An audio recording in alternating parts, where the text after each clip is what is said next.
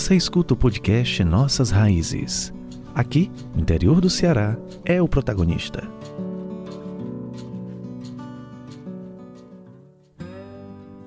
Olá pessoal, começando o podcast Nossas Raízes, um podcast do Sistema Verdes Mares de Comunicação.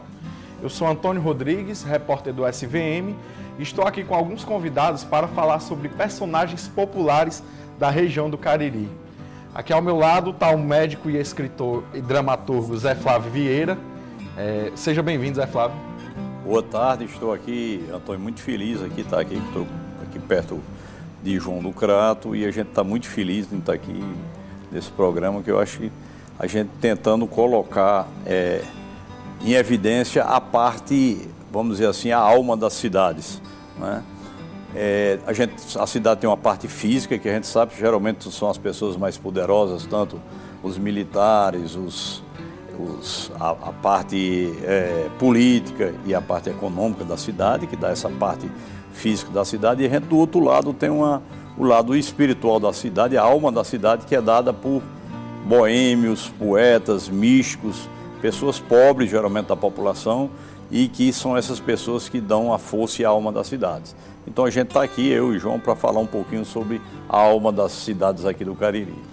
Como já antecipou o Zé, a gente está aqui recebendo também o cantor, ator, é, produtor. produtor cultural, é, João do Crato. Seja bem-vindo, João. Obrigado, Antônio. A gente está muito é, agradecido de estar, tá, poder estar tá aqui, porque na verdade a gente poder é, falar desses personagens maravilhosos que povoaram e povoam ainda o imaginário né, da, do, do, do, Cariri é importante, porque são pessoas que, de certa forma, é, estavam em contato direto com, com o povo nas ruas. Né? Então, não eram pessoas que tinham um poder, não, não um poder material, mas eles tinham esse poder de transformar e de estar presente né, em todos os instantes do cotidiano do povo, né, com as suas especificidades, a sua loucura, né, a, enfim, a sua irreverência. Né? E eu acho que esse que a gente precisa deixar vivo esses personagens para essas novas gerações, para que elas, eles possam compreender todo esse processo de, de, de, de progresso, né, entre aspas, que as cidades têm passado né, nesses últimos, nessas últimas décadas aqui no Cariri. Eu queria começar que vocês falassem um pouquinho sobre os personagens que foram marcantes na infância de vocês, que os pais, os avós contavam para amedrontar, enfim. Quem eram esses personagens que vocês tiveram contato na infância? É, assim, eu acho que interessante a gente viver uma época, eu e o João somos da mesma geração, nós vivemos uma época interessante, uma época em que a gente não tinha energia elétrica, né? Até os anos 60. Nós tínhamos é, até os 12 anos por aí, né, João? 10 anos, 12 anos, a gente não tinha energia elétrica. Então, a, vamos dizer assim, a, o candeeiro, a luz do candeeiro favoreceu o aparecimento de muitas assombrações e tal, né? É, por outro lado também, eu acho que é uma, uma época importante em que a, a calçada fazia parte e a rua fazia parte da casa. Isso é importante. A gente hoje não, não tem mais isso, né? Então, as, no final do, do dia, as pessoas colocavam as cadeiras nas calçadas, as calçadas faziam parte da casa. E os meninos brincavam na rua, né? Não tínhamos aí o risco de acidentes tão grande como se tem mais recentemente, né?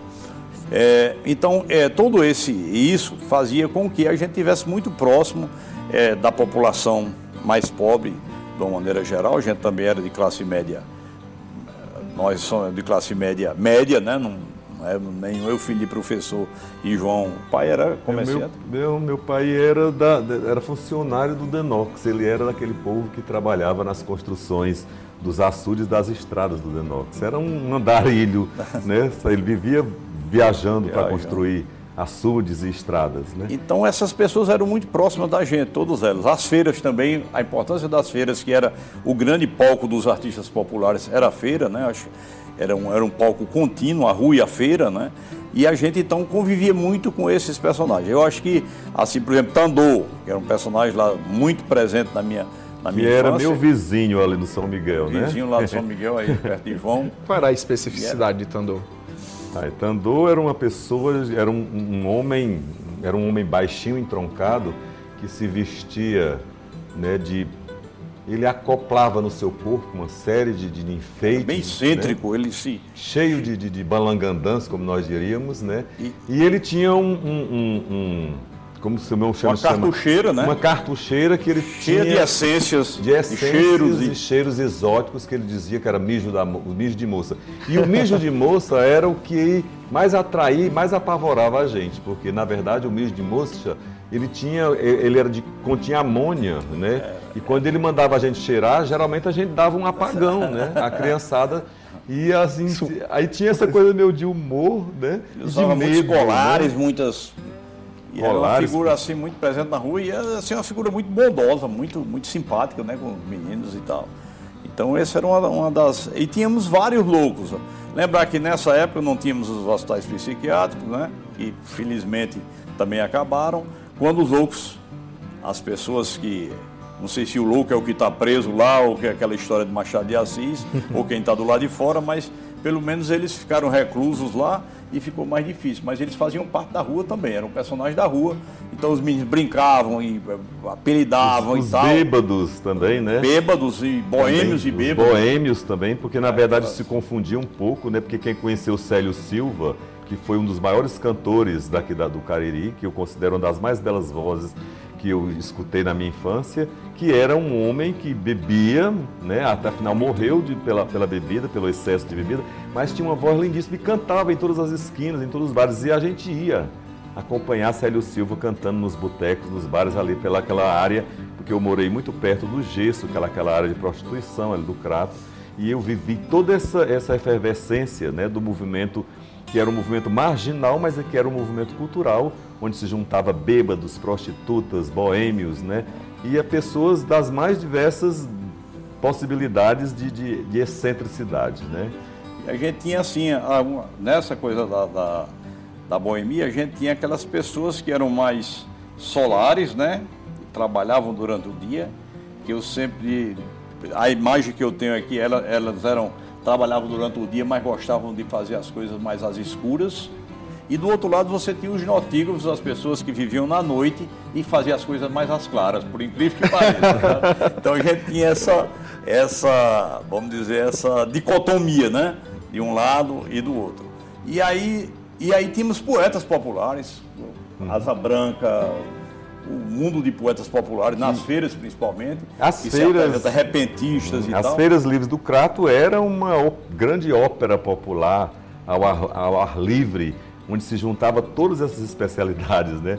Esses loucos e tinha os cegos, tinha os raizeiros, tinha os benze, as benzedeiras, tinha meizinheiros, tinha, enfim, todos os ciganos que nós tivemos uma época que vinham. Vendedor de cordel, que isso cordel, era, que na época feira. dos cordéis eram histórias fantásticas. Eram cantadas as né? histórias, a pessoa eram cantava cantadas, o cordel. E esses, e esses personagens se tornavam personagens de cordel também, né? Da literatura de cordel. Sim, justamente. A gente, por exemplo, quando eu falo em Dona Cisa do Barro Cru, que era uma, uma juazeirense que ia toda segunda-feira para o Crato empurrando um burro com os seus bonecos de, de, de, de, de, barro cru. Né, acompanhada de Januário, que ela chamava de Ginu, que era o marido dela, a, a, o trajeto de Dona Cissa do Juazeiro para o Crato já era uma, um, um, espetáculo né, que ela fazia nessa caminhada, gritando para o Ginu, para Ginu ajeitar a carga do, do jegue. E quando ela chegava, que ela colocava todos os personagens no chão, ela começava a dar vida àqueles personagens, falar e e isso era um encanto muito grande para a criançada e para os turistas, né, que já vinham naquela época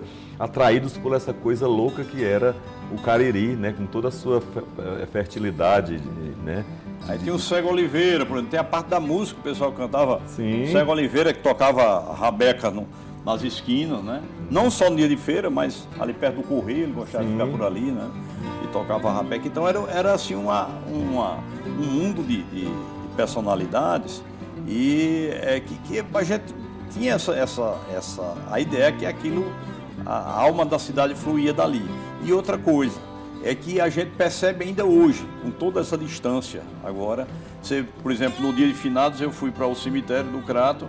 Ah, o principal, o político mais importante do Crato, foi político por 40 anos, chego no túmulo, não tem uma vela, não tinha uma vela. Chego, por exemplo, na de Maria Caboré, Uhum. Tem vela por tudo quanto é de canto, você não sabe. E ela morreu nos anos, nos anos 30. Então o que é que faz que um personagem desse hoje, né, que é a maior parte, eu, eu não conheci, Né? João não conheceu, por exemplo. Nós conhecemos só a história. O que é que faz que essa pessoa esteja tão presente ainda hoje, né? tantos anos e tantos anos depois? Doutor Gesteira também, um personagem era médico, um personagem bem, bem assim, Se tornou da meio cidade. um santo popular, né, do Crato. E doutor Gesteira, e eu, eu imagino esse santo? Porque doutor Gesteira era o, o- o oposto disso tudo, né? Assim, no sentido, no, no sentido, vamos dizer, tradicional da palavra, né? Por quê? Porque ele bebia, era um boêmio, bebia, inclusive morreu por conta da bebida, não era, era pernambucano, e veio para o Crato e tal, fez a vida dele aqui no Crato, bebia, separou-se, que na época era uma coisa pesadíssima, passou a viver com outra pessoa. Então tudo isso, imagine isso, e é, apesar disso tudo, era uma pessoa muito. Por que essa pessoa era. Hoje, por exemplo, quantos casos temos, João, por exemplo, de dizer assim que não, eu estava aqui, eu vim fazer uma curetagem, pronto. Temos, uma- temos um amigo até artista que levou a esposa para fazer uma curetagem e disse, quando foi uma hora da manhã, chegou um médico lá, fez a curetagem e eu vim embora e está tudo resolvido. Quem foi, ninguém sabe e tal. Aí quando. Não, foi doutor Gesteira. Quando Então, mostra o isso- retrato do quando Gesteira, essa pessoa E aí são teve casos aqui. e mais casos. O que é que leva Depois isso a morte- tá tão junto do imaginário popular? Tudo isso que acontece lá no, Então- aconteceu no Hospital São Francisco, que é onde tem uma maior assistência desse doutor Gesteira e de uma enfermeira trabalhou lá durante um que período. sempre tra- acompanhava ele nessas assistências, né? E depois aconteceram muitos casos de pessoas que inesperadamente são, pessoas. curadas e que quando diz e como foi que aconteceu isso? Não, esse médico aqui, essa enfermeira entraram no meu quarto na madrugada. Não, mas esse médico, essa enfermeira já morreu há quase né? Então, assim, isso é- essa coisa está muito viva né? ainda hoje. né? É claro que a gente não tem acesso, né? porque essas coisas ficaram meio nebulosas né? com, esse, com, com, com o progresso, né? mas a gente sabe da importância que é a gente ter conhecimento né? De que aconteciam essas coisas e que a gente tinha essa possibilidade de ver as visagens, as almas, as assombrações dos pés de serra, as histórias que nós temos do, de Vicente Fininho, do lobisomem, que é muito famoso aqui no Cariri. Nas né? cabeceiras em Barbalha, né? Ele fazia, o Vicente Fininho, ele estava, ele fazia uma. uma- um- ele, na época de lua, quando o, o lobisomem se manifestava, ele fazia um arrastão de aparições aqui por desde do, do- de Barbalha até o Crato, né?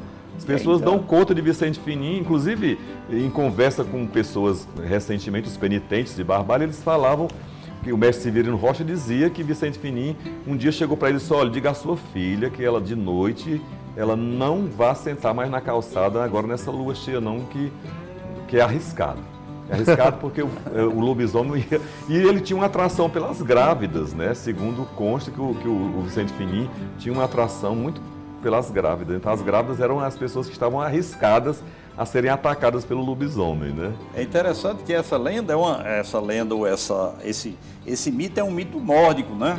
É um mito antigo esse mito do, do lobisomem, não é uma coisa recente que se modifica um pouco, mas a história é mais ou menos parecida no- nos, diver- nos diversos locais onde aparece e não é uma coisa tão distante. Agora mesmo, recentemente, o, o caseiro lá que, do condomínio onde eu moro disse, olha, eu já vi, agora mesmo está em Santana, mostrou um, um vídeo mostrando, dizendo Sobre- que Santana do Cariri estava aparecendo e não sei o quê. Então é uma coisa que continua ainda assim, é bem presente, apesar da urbanização do, é, do Brasil todo, né? Essa coisa era uma coisa, uma, uma coisa mais rural e tal, mas por causa dessa, apesar dessa urbanização toda, ela ainda está bem presente, principalmente nas camadas mais humildes da população. Ela ainda é muito presente. Ele disse, papai viu. Ele me disse, papai viu, não foi só uma vez, não. E Ele, ele pessoas, fala elas, com... elas sentem faltas disso. Aí, eu, às vezes, a gente conversando sobre isso, porque a gente está sempre indo conversar nas escolas e sempre finda caindo nesses assuntos, assim, né?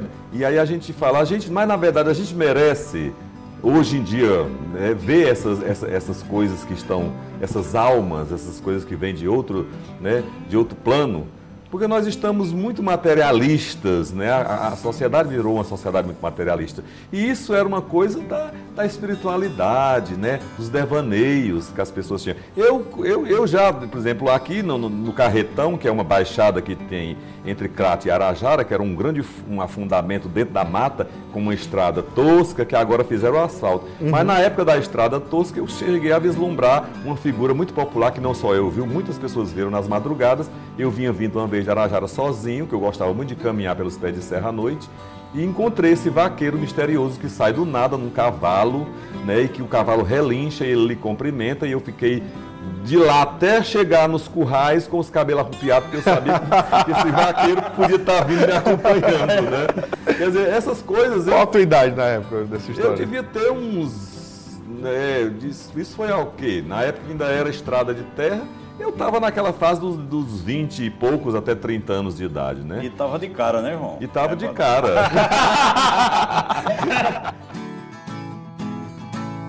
Nossas raízes. Como eu andava muito pelos pés de serra e eu era muito cabeludo, barbudo e andava muito à vontade, as pessoas, as mães das crianças, hoje eu, eu vejo pessoas dizendo, você seria um personagem. Seria um né? personagem. As pessoas, olha, a mãe dizia, olha, se você não for para a escola hoje, o João do Crato vai passar aqui hoje. então, eu tinha, elas, algumas crianças hoje que já estão adultas dizem, olha, João, quando tu passava aqui, a minha mãe dizia, né? Quando eu não queria ir para a escola, ela dizia assim, não, ia mandar eu, eu, eu te levar.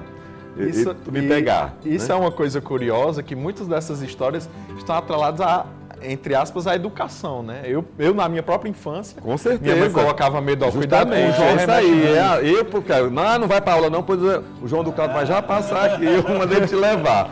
Então, assim, essas coisas interessantes. Zulene Galdino também, ela tinha, né? Zulene ainda hoje é... Zulene, Zulene ainda hoje é um personagem... Vê caipora, né? Zulene né? vê caipora quase todo a, dia, Zulene, é uma coisa Eu tive a oportunidade de estar presente em, com a Zulene, ter uma manifestação desse sentido, né? De lá quando ela morava lá no Caiano, no pé da serra.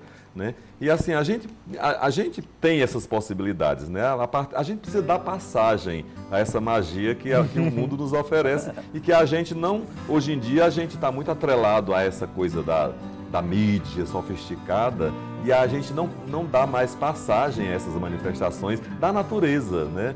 Do, do, de, de ver o, o, o, o, carneiro de ouro que circunda a floresta que sai lá da Santa Fé, do engenho da Serra das Bicas do, e vai bater lá na bulandeira em Barbalha, como se estivesse num teleférico, iluminando todo o pé da serra. Né? Essas coisas que as pessoas falam que muita gente vê né, e que a gente não, não, não, não faz. Né?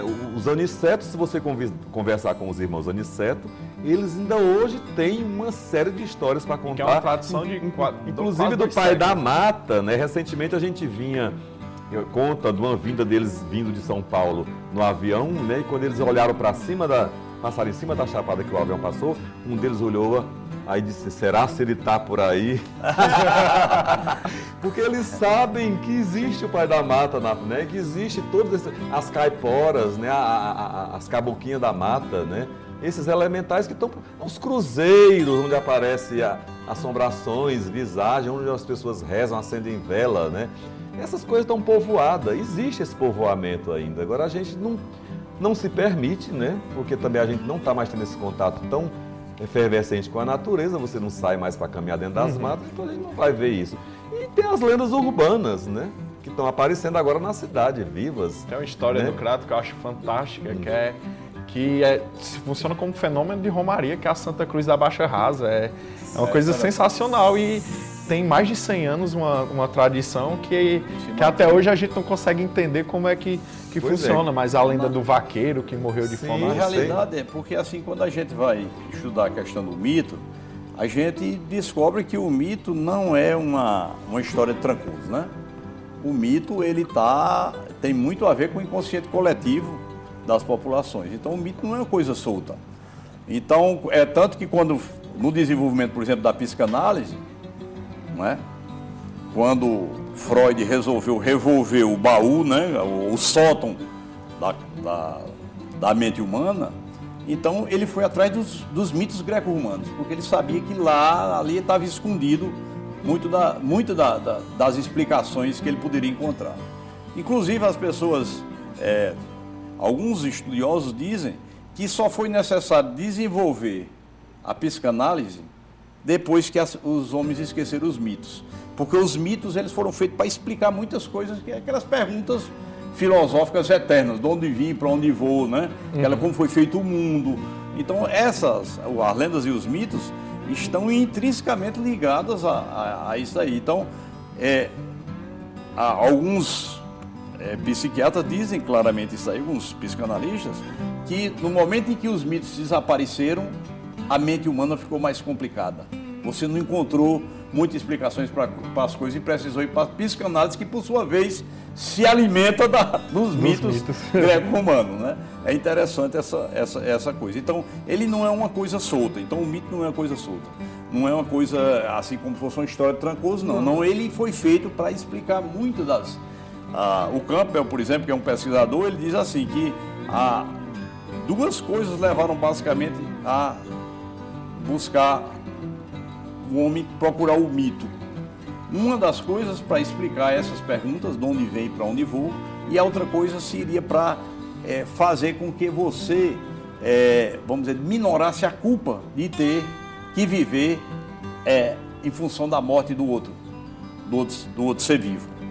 Então você, por exemplo, tem que matar o boi, por exemplo, né, para sobreviver. Então o boi tem uma tendência de você se tornar uma figura mítica, né? O boi aqui, como é mítico o boi aqui, principalmente no interior. O boi mansinho do boi, Os bois todos, é, o, o reizado, tudo o boi está no meio, né? De todos esses. E essa coisa um pouco foi por conta justamente dessa é, da, da civilização do interior que foi em cima da pecuária, né? No Cariri foi, não foi tanto da, da pecuária também mais a cana-de-açúcar aqui, por conta, inclusive, da influência de Pernambuco e também por conta da nossa geografia e da, da no, do nosso clima e tal. A, a cana-de-açúcar foi importante, mas a colonização interiorana toda foi feita em cima do boi, então o boi ficou muito próximo do, ser humano, né? Mas tem essa coisa de você tentar minorar, por exemplo, aumentar a importância daquela, daquela figura que você tem que sacrificar para poder sobreviver. Então essa é uma das explicações, mas é, é uma coisa interessante essa coisa do mito. E é, é quando, assim, na, na no, no, momento de escrever o livro, eu pensei justamente isso. Porque eu percebi que os meninos, as novas gerações, isso estava escapulindo, né, se perdendo um pouco. Um pouquinho do livro para a gente. É, Bom, aí então eu fiz esse o livro chamado O Mistério das Três Esposas no Castelo Encantado da Ponte Fantástica. Meu, o nome do meu livro geralmente são muito grandes, o livro não são essas coisas todas não, mas eu compenso no título, né? Então, esse livro foi um, não foi um, um trabalho só meu, está aqui João do Crato junto, que participou imensamente do livro, e vários, porque é um livro que na realidade tem um, um disco e um livro, né? É, junto, não é? Então são 15 músicas mais ou menos, dá um CD praticamente, né? São 15 músicas, e cada, falando em cada um desses personagens. E a preocupação era justamente essa. Quando eu percebi, e quem me levou a, a pensar nisso foi Jorge Malta, né, quando esteve aqui, que é inclusive um estudioso de mitologia.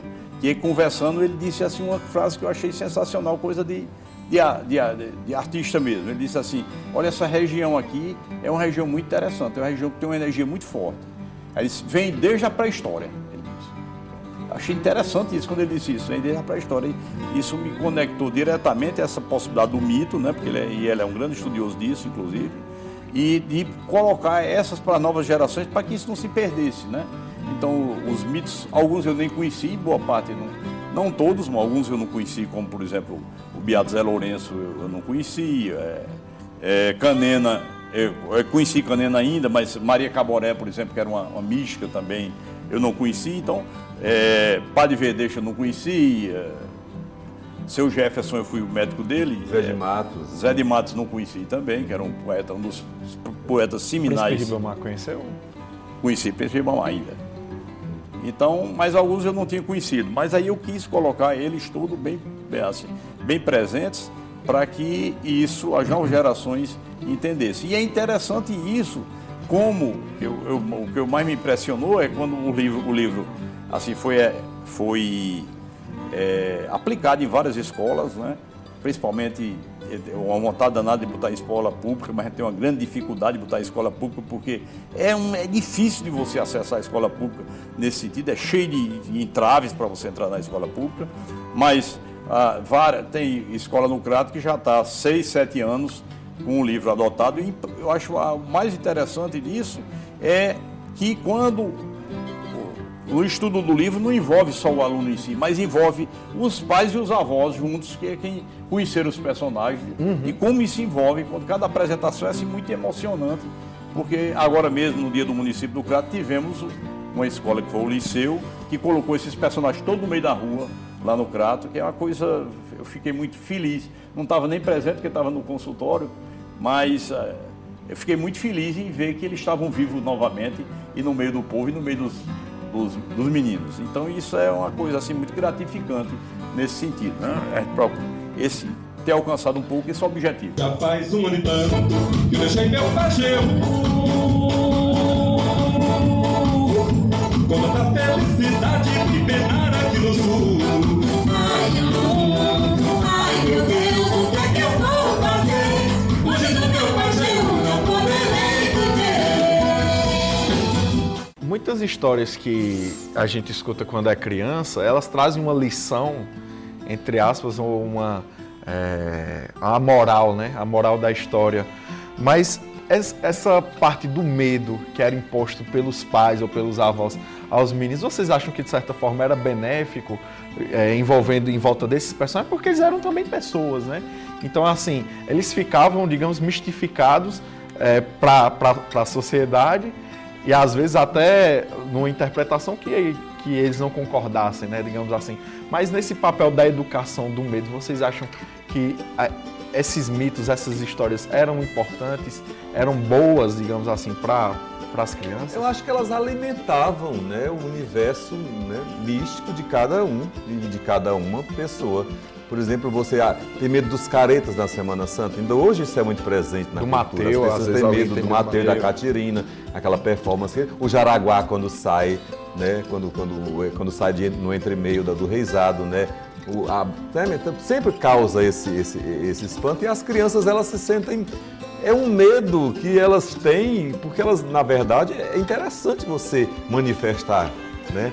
Manifestar essa, essas reações de medo, de pavor, de, de alegria, sei lá. E que esses personagens, eles são muito, muito para Por exemplo, o Capela, né? Que é esse personagem que Zé Flávio retrata no livro, que foi uma pessoa que viveu nos anos 50 e 60 no Crato, era um, um, um homem que veio de cima da serra, era um matuto que veio para a cidade, era um, um, homossexual, né, que assumidamente, né, era cozinhava, né, João? Era cozinheiro, né, era um cozinheiro, cozinheiro famoso e era conhecido pela sua valentia. Era valente. Por exemplo, você não era... passasse por capela e encarasse ele muito assim com ironia, não, que ele partia para a porrada e ele já usava inclusive elementos de pernadas, que eu não sei como era aquele. Porque ele disse que ele tinha uma perna muito ágil, de chutes que ele dava. Muito alto. Ele era muito grandão, né? E assim, e era uma pessoa, um homem, né, que tinha uma compostura masculina, mas era altamente feminino, fazia questão de ser bem amuiezado, como as pessoas diziam, né, antigamente. Ele, ele, né? ele travestia-se mesmo, ele vestia de mulher. Se vestia né? de mulher. E era, não era fácil, né? né? Na, naquela ser muito homem para se vestir pois de mulher. Pois é, e assim, é, nessa época, né, eram muito divididas as coisas, né? As pessoas mais humildes, aqueles homens mais humildes, eram que assumiam a homossexualidade, né? Aquele, o outro lado, né, inclusive foi, é, foi uma, era uma causa de conflito muito grande dos filhinhos de papai da cidade daqui, que eram todos é, descendentes dos coronéis aqui no Cariri. Se tivesse algum que se meter, não ia ter coragem de se meter, porque a própria família jamais não ia aceitar. Né? Apesar de que a gente sabia que isso tinha, mas era aquela coisa é velada. Velada, né? E quem tinha de coragem de, de, se assumir eram as pessoas que vinham humildemente do campo, né? Como Capela, né? Como é, é, é, é, tinha o Zé Francisco, que era, era faxineiro, né, e fazia faxina nas casas. Tinha, tinha Alvino, Alvino era, era, era, era um personagem negro que vindo lá dos pés da serra da, de, de, de, Santana do Cariri, que ele fazia faxina nas casas, mas a, a, ele, ele, o que era que ele fazia? Ele chegava na casa, quando ele ia fazer a faxina, a única coisa que ele exigia para entrar na casa era que a dona da casa desse um vestido dela para ele vestir, porque ele passava o dia travestido da dona da casa. Ela é a dona da casa. E passava o dia limpando, cantando, né? E fazia e cantava com um falsete, né? Aquela voz fina, cantando clássicos do, do, de Dolores Duran, de Ângela Maria, né? De Elisete Cardoso. Era conhecido. Eu cheguei a conhecer ouvindo bem de perto, né? E era um negro, né? E, na, e em contrapartida, ele, ele, na loucura dele, ele casou e teve 11 filhos. Né? Ainda hoje tem filhos de Alvino vivo lá no Latão, ali perto de Santana do Cariri. Quer dizer, isso é muito interessante, porque que personagem era essa que Alvino representava nesse, grande teatro que é a vida, né? nesse grande palco? Né? Então, assim, nós temos muitos desses aqui, né, é, no Cariri espalhados e que viveram, que, que que encheram a, a, a minha infância foi cheia disso. A minha mãe dizia até assim que eu tinha eu, eu atraía doido e bebo, porque eu- quando os doidos e os bebos me viam, vinha logo correndo para cima de mim.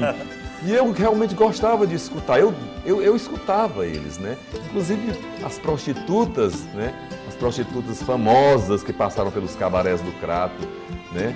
Tinha um que, que eram pessoas que eu a gente tinha umas que tocava sanfona, tinha umas que batia pandeiro. Me lembro né? que teve um que era um contador de história muito famoso em Barbalha, que o Fagner, que ele pegou uma música dele e gravou, inclusive, eu, eu eu ainda vou lembrar.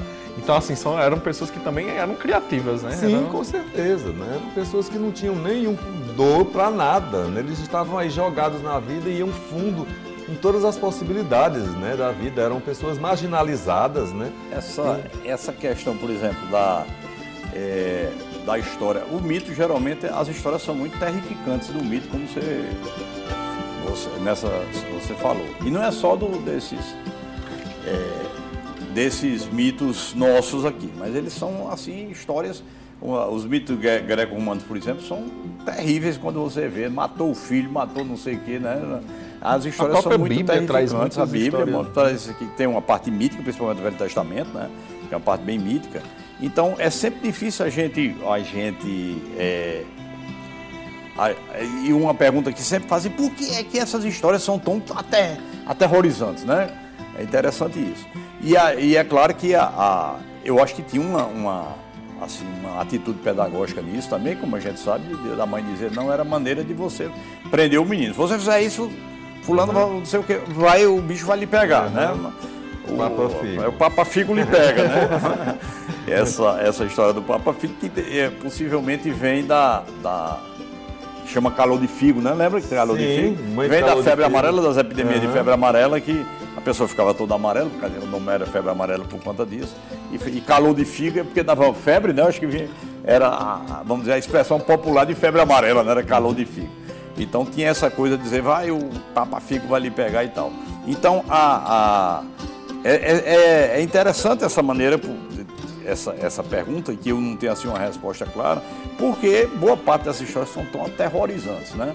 E é- agora a gente sabe que, por exemplo, os meninos, todos nós é, que fomos meninos, a gente sabe como o menino, por exemplo, tem medo, mas adora o filme de terror, por exemplo, de botar o filme de terror. É uma coisa interessante, né? Dá uma coisa de adrenalina mesmo, né? Ele não vai dormir de noite, mas ele gosta de botar um filme de terror para assistir, né? Mas a- essa, isso faz essa, esse, essa coisa do terror, faz muito parte do, do, do mito e era usado de forma pedagógica, embora Ah, ah, ah. aterrorizante, mas É, a Sorriso, né? Sorriso era uma mulher, uma, uma, uma mulherzinha pequena, meio indígena, que tinha epilepsia, né? E que tinha uma. Ela, ela, ela tinha. Ela paria todo ano, né? E ela teve uma saca, uma ruma de filhos que, que são atribuídos a filhos de, do- dos- de grandes figurões É. da sociedade do Crato. Por quê? Porque ela gostava dos, do- do- dos menininhos, dos garotões filhos de papai da cidade, né? E ela engravidava desses caras, né? Porque não sei de me explicar, mas ela tinha um, Ela uma, tinha- uma- ela tinha uma coisa que atraía. também, né? Ela era, ela era, acho por conta da epilepsia, ela andava meio que, né? Mas ela, eu, eu na época era adolescente, eu tinha um certo medo dela, porque ela olhava, ela lhe comia com os olhos. E aí ela tinha essa, essa possibilidade, e assim, era, uma, um, era um, um mito da, da, da questão da sexualidade dos adolescentes da cidade do Crato, que eram todos garotos e que estavam naquela efervescência hormonal e que se sentiam atraídos por ela. E ela tinha as particularidades Era dela. Yara do, da cidade, né? É. Que atraiu. É, aí ela tinha e ela e, e se conta que grandes pessoas, ela, ela quando ela ia ter filho, eu lembro ela morou ali pertinho de mim, ela no São Miguel também, né? E ela quando ia ter filho, aquelas damas da sociedade se acercavam do barraco para assim que ela nascer pegar e levar, porque geralmente ela tinha filhos brancos, claros de olho, que eram filhos justamente dos figurões, dos filhos dos, né? E tem conta-se que algumas pessoas importantes da, da sociedade É, do são filhos dela, né? Que eram pessoas que foram criadas por essas damas que iam pegar os filhos de sorriso quando ela tinha essas crianças. E eu Ah. consegui conhecê-la e, e ter visto. Era realmente uma coisa impressionante o quanto ela era sedutora, né? E atraía o- a- os garotos, né? Isso que fazia. Tinha dia que ela tinha fila de garotos, os garotos nos carros do papai, três, quatro, cinco garotos, ela levava no barraco, não, um barraco de taipa, cair nos pedaços. Nossas raízes. Figura interessantíssima lá no Crato, chamava 90, que era um filósofo sim, popular. 90 sim, com certeza. Ele tinha uma carrocinha, ela é de Assaré, veio para o Crato, e ele tinha uma carrocinha impressionante nessa carrocinha, que ele era um, um carregador, né? Por que era 90? 90 porque Era um chapeado, ele na era, é, verdade. antigamente né? tinha o, o carregador, ele era cadastrado pela prefeitura e ele botava, tinha um chapéu que era Que é uma bola de futebol aqui, bola de né? Era- futebol, é. era uma bola de futebol com as abas e aí um era número.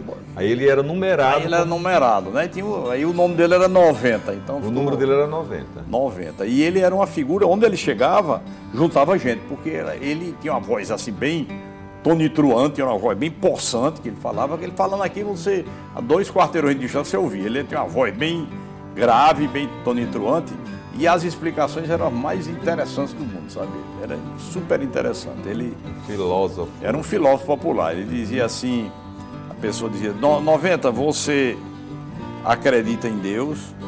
Aí ele dizia assim: olhe, ele tem a voz bem. Você vê uma bola que aparece todo dia de manhã, desaparece, no outro dia aparece de novo. Quem é que bota, quem é que tá mexendo nas catracas dessa bola para ela tá aparecendo? Quem é? Me diga. Quem, tem, quem lubrifica as catracas do mundo? Digo, era 90, ela, ela era bem. aí, e era assim, Realista, Era bem né? realista. Ele dizia assim que a. a- é, era super interessante. Ele dizia assim, por exemplo, que a, a- pra ele saber se estava bem de saúde, ele dizia que dependia na hora que ia no banheiro. Disse, como? Como é 90 isso? Se você fizer e fizer, bum, cair aqui, pronto. Agora só, bum, sai. Tá lascado. dele. A característica dele era pela densidade do que saísse lá. Então era super interessante. E ele aprendeu, ele não sabia ler. Chegou lá, ele, só que ele pegava, gostava de pegar revista, quando ia passando nas casas, pá, que tinha, o pessoal dava revista e livro, e ele com as revistas sozinho foi, foi, foi e aprendeu a ler sozinho. Autodidata. Era inteligente danado. Impressionante. Tem uma, tem uma, uma coisa social muito, muito importante que, a, que é bom de discutir, é que a maioria desses personagens eram pessoas pobres, negros. Simples, pobres, e- negros, e- indígenas. É, tem um aspecto interessante que vai, de, por exemplo, da- do fenômeno das romarias de Juazeiro do Norte, que trouxe muita gente de vários, vários lugares do Nordeste. E surgem beatos, Beatos, caminhantes, beatas, com certeza. E, e artesãos. Artesãos. Errantes. Então, assim, escultores, né? Pessoas que Escultores, trabalhavam. E foi muito rico esse universo, né? Aqui no, no, no, Caribe. Ainda hoje é, é. Hoje nós temos aí, né? Os grandes. Como é que se chama lá no Juazeiro aquele. Onde Mestre tem Nosa. o mestre Nosa, que é um resultado dessa é a quantidade de migração estilogravuristas, né, de estilogravuristas, É uma coisa impressionante, né, dessas pessoas. que estão aí. E uma parte também, isso aí deve-se, essa parte que eu acho que é interessante, que é um legado do, do, do Padre Cícero, que nessa questão de, de, de entender, que é uma coisa interessante, não só de acolher né, o Romeiro Uhum. que estava chegando, mas de entender que cada um tinha que ter uma, um ofício né, para sobreviver. Então isso, esse levou a que muita gente eh, procurasse o ofício e um desses caminhos foi o artesanato, que eu acho que é fortíssimo aqui na região. mas Essa a fé coisa- também trouxe esses personagens dos beatos, Tá, né? Trouxe demais, muitos Os beatos. andantes que pregavam né, nas ruas. Pregavam nas ruas, como se fosse em Jerusalém. Temos vários aqui, né? Uma, é uma temos, ainda hoje nós temos lá no, no- no assentamento 10 de abril, né?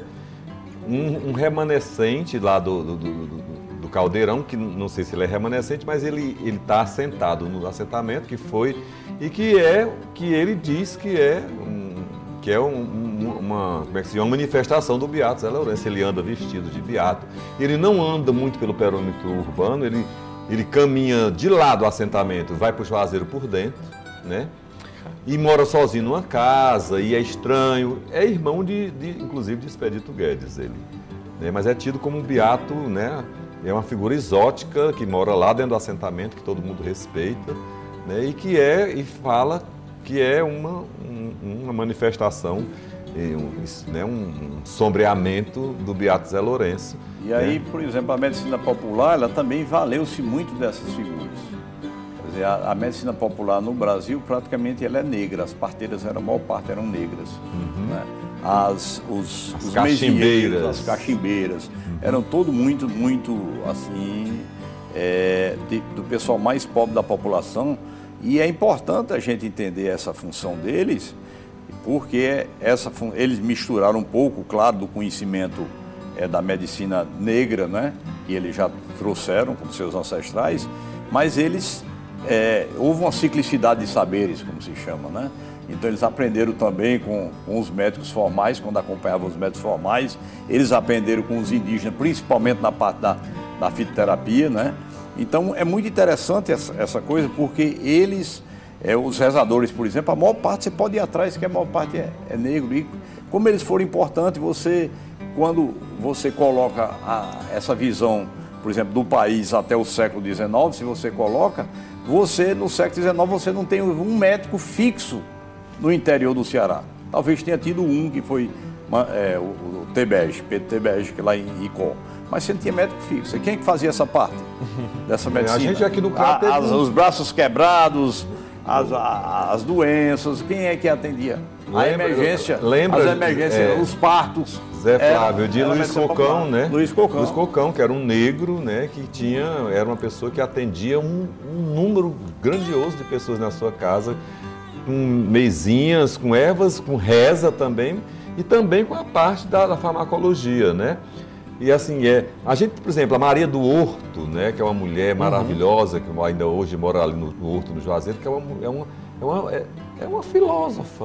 Se você vê Maria do Horto falando, você fica boca, boca aberto, com, com tanta loucura que ela fala, com os delírios dela, mas que tem uma lógica dentro da, do mundo que ela, né, dessa religiosidade que ela tem, dessa fé, dessa, desse fanatismo religioso, que paira ainda hoje nesse universo né, aqui do Cariri. Né? Então, assim, a gente tem esses personagens vivos hoje, né? É claro que não, não tão destacados, não tão com visibilidade, mas estão nos seus cantos fazendo a sua parte, né? Você falou um pouco dessa, dessa história das rezadeiras. Tem uma coisa muito curiosa na minha infância, que eu era daqueles meninos que comia barro, terra no, na rua. E eu, minha mãe levou, me levou para uma rezadeira, ela fez, ela rezou e pediu para minha avó ou minha mãe costurar uma bolsinha de terra e pendurar no meu pescoço. Eu, dali eu parei, nunca mais fiz isso.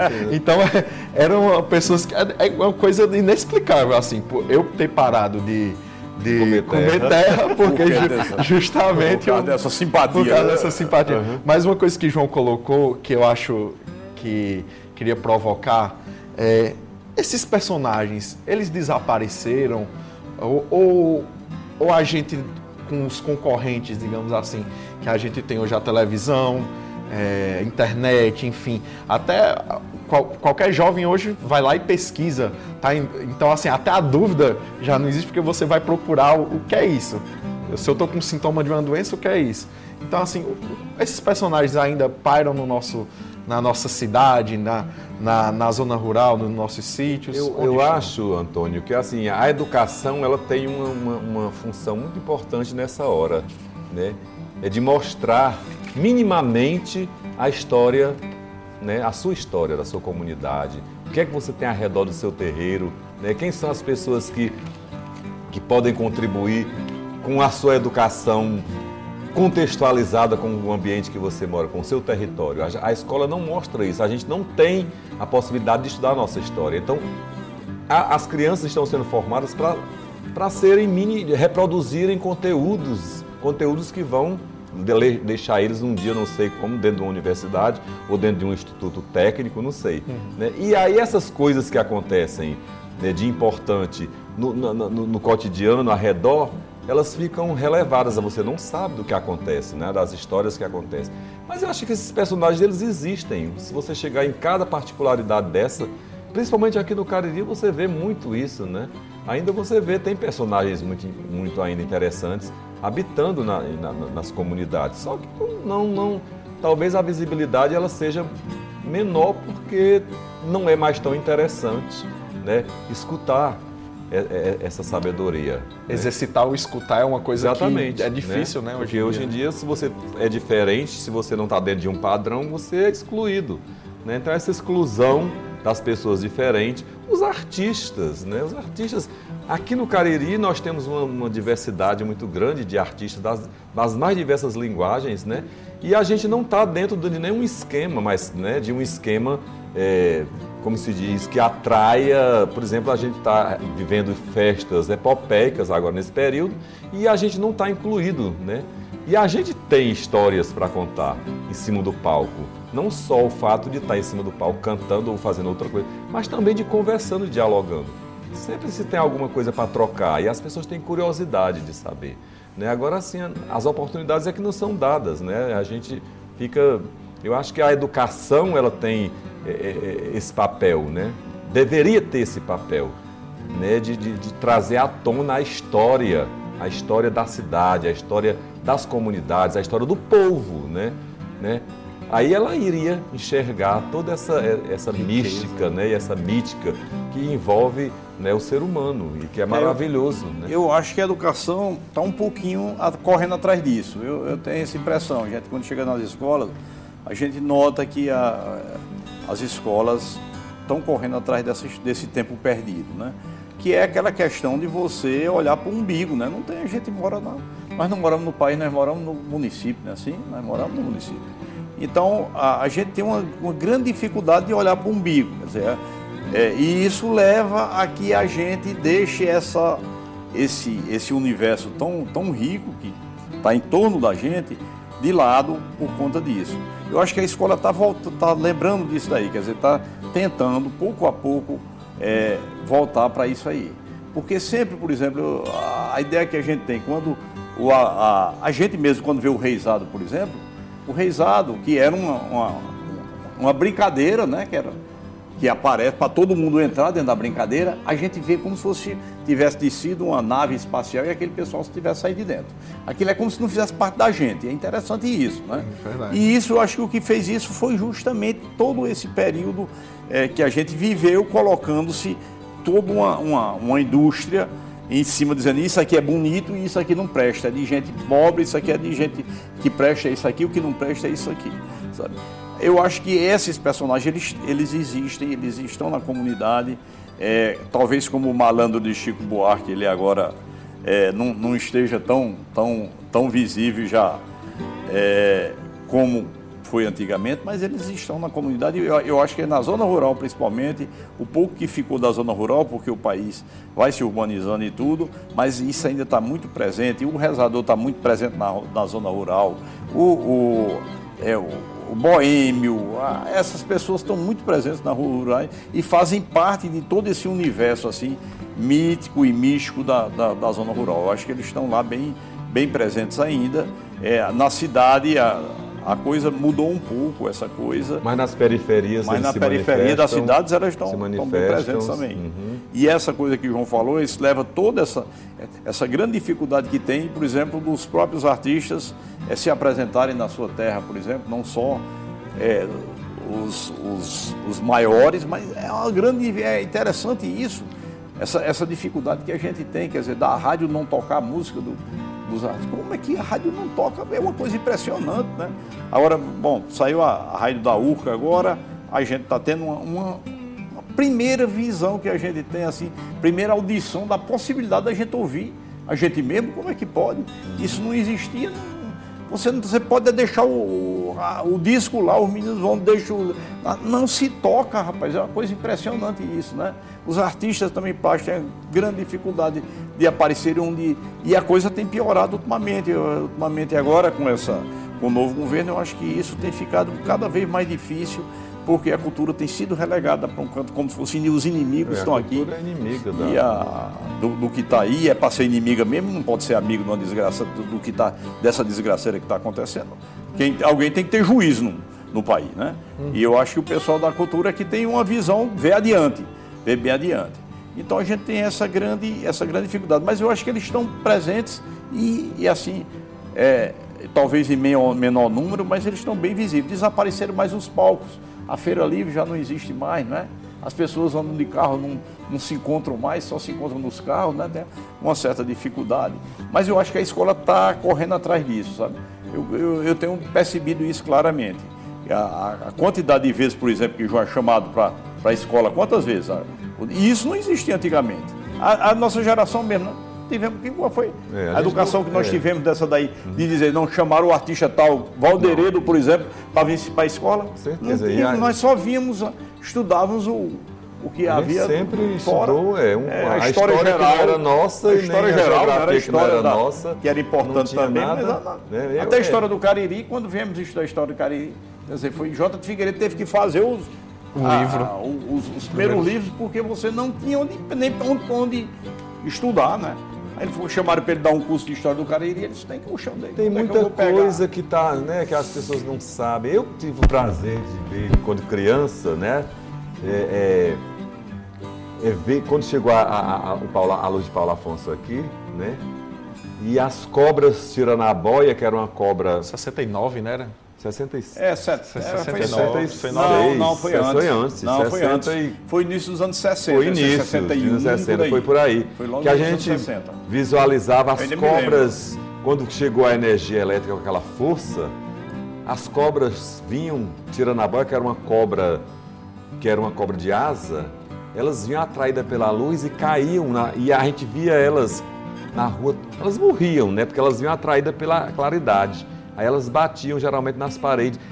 Aqui pertinho da minha casa, lá no São Miguel, tinha uma usina grande, que era, um, tinha um, era uns 200 metros de, de- de parede branca, uma usina de algodão. E as cobras vinham e batiam na parede da usina e morriam, né? E essas cobras a gente não vê mais hoje em dia, né? Elas foram extintas, acho que por isso. Na chegada elas morriam, eram massacradas, porque elas viviam na mata e quando elas, a energia elétrica chegou, elas foram atraídas por a claridade e vinham e, e- e morriam na cidade.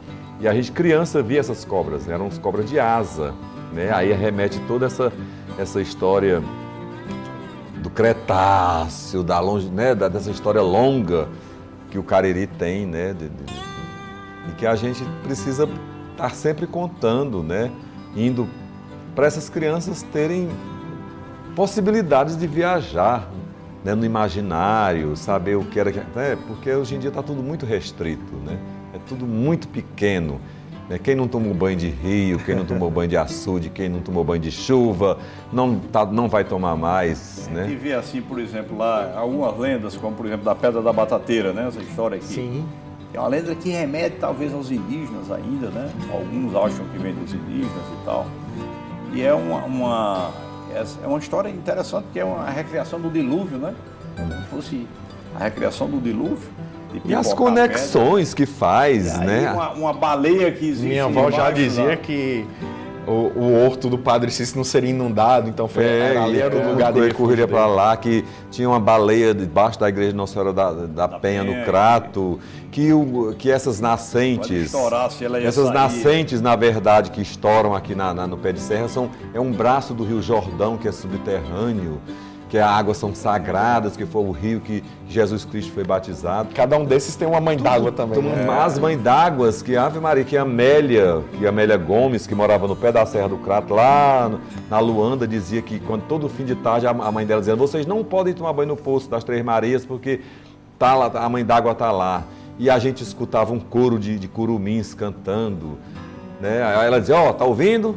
Tá ouvindo? Olha ali os índios cantando. Aí você escutava uma ruma de criança gritando. Quer dizer, isso a gente dava passagem a essas possibilidades. Hoje a gente não, não tem essa possibilidade né, de, de, de ver isso, porque isso se torna uma coisa até dentro desse universo né, da tecnologia, das tecnologias. Quem é que vai, quem é que vai dizer que É, viu? E aí as coisas ficam mais complicadas a gente assim é, intimamente para a gente, porque à medida que vo- você não encontra as explicações claras, pelo menos os mitos Davi explicavam, né? Também isso complica um pouco a gente interiormente. A gente pensa que não complica, mas complica sim, né? Até faz com que você tenha que ir para o psiquiatra, né? Outra coisa, né? fazer análise.